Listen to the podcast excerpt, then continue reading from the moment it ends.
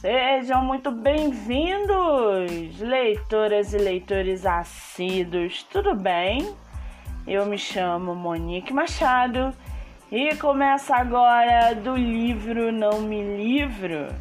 Estamos aí no último episódio da segunda temporada do nosso podcast, que foi dedicada exclusivamente ao escritor clássico José de Alencar.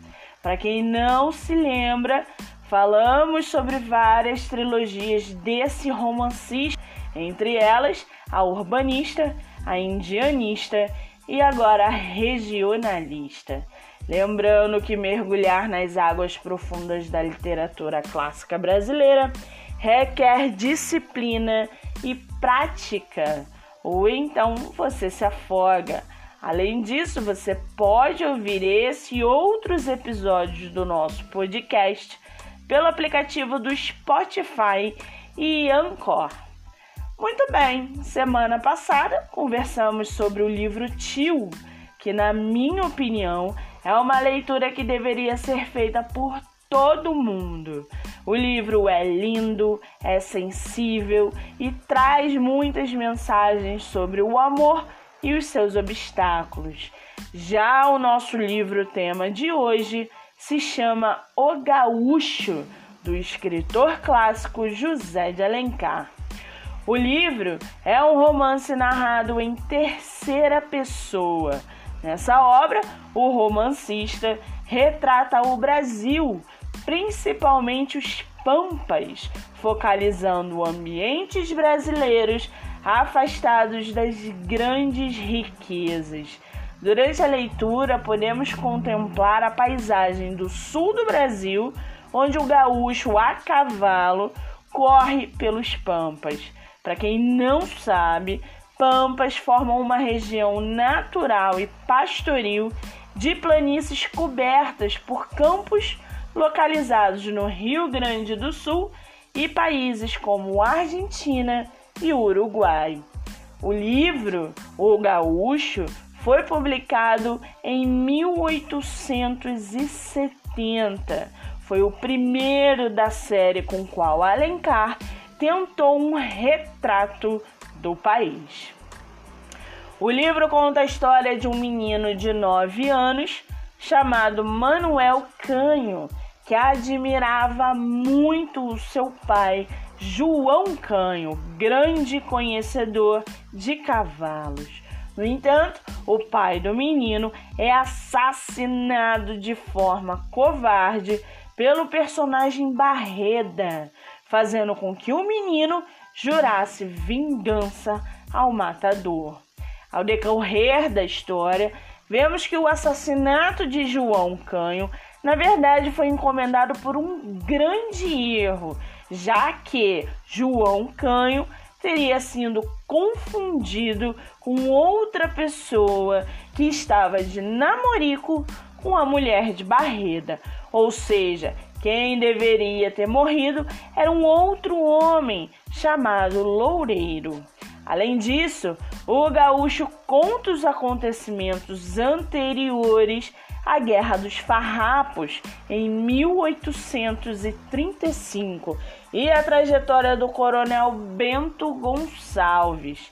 Antes de prosseguirmos, eu vou abrir um parênteses aqui para dizer que eu vou voltar para fazer um episódio exclusivo sobre a Guerra dos Farrapos e todos os personagens envolvidos nessa trágica guerra. Em meio aos acontecimentos políticos, desenvolve-se a trama central do livro O Gaúcho. A história e a ficção se misturam, fazendo da narrativa um livro cheio de ação, aventura e romance, ingredientes na medida certa para agradar os leitores mais assíduos de José de Alencar. Não podemos esquecer que as obras desse escritor se passam na fase literária conhecida como romantismo onde o amor supera qualquer obstáculo e é capaz de tudo. Por conta disso, uma de suas características mais marcantes é o fato de todas as histórias terem complexos triângulos amorosos. Na minha opinião, o gaúcho, além de ter um cenário que eu amo, também traz personagens que deixam o leitor muito apegado à história. É uma leitura que eu super recomendo e que fecha a nossa temporada de José de Alencar de forma magnífica e com chave de ouro. Antes de finalizarmos, eu separei aqui um trechinho do livro Gaúcho para aguçar a sua curiosidade. Abre aspas. Pelo traje se reconhecia o gaúcho, o ponche de pano azul forrado de pelúcia escarlate caía-lhe do ombro. A aba revirada sobre a espada direita mostrava a cinta onde se cruzavam a longa faca de ponta e o amolador em forma de lima. Era cor de laranja o xiripá de lã enrolado nos quadrins em volta das bragas escuras que desciam pouco além do joelho. Trazia botas inteiriças de potrilho rugadas sobre o peito do pé e ornadas com as grossas chilenas de prata. Fecha aspas. Muito bem. Livro falado, escritor comentado e dicas recomendadas. Antes de finalizarmos a temporada de hoje e falarmos sobre o episódio da semana que vem, seguem aqui nossos colaboradores e sebos para que vocês possam conhecê-los um pouco melhor. Nosso primeiro colaborador é o ateliê da Cris de Sá no Grajaú. Lá você vai encontrar bolos magníficos, deliciosos, além dos preços acessíveis e do atendimento personalizado. O Instagram é Sá Ateliê. Nosso sebo indicado é o sebo Edipoeira. Além de livros, o sebo possui um acervo cultural extenso de revistas, quadrinhos, disco de vinil, além de descontos especiais para aniversariantes, aceitando também doações de livros. Vocês podem segui-los no Instagram, que é oficial.sebo.edipoeira e obter mais informações.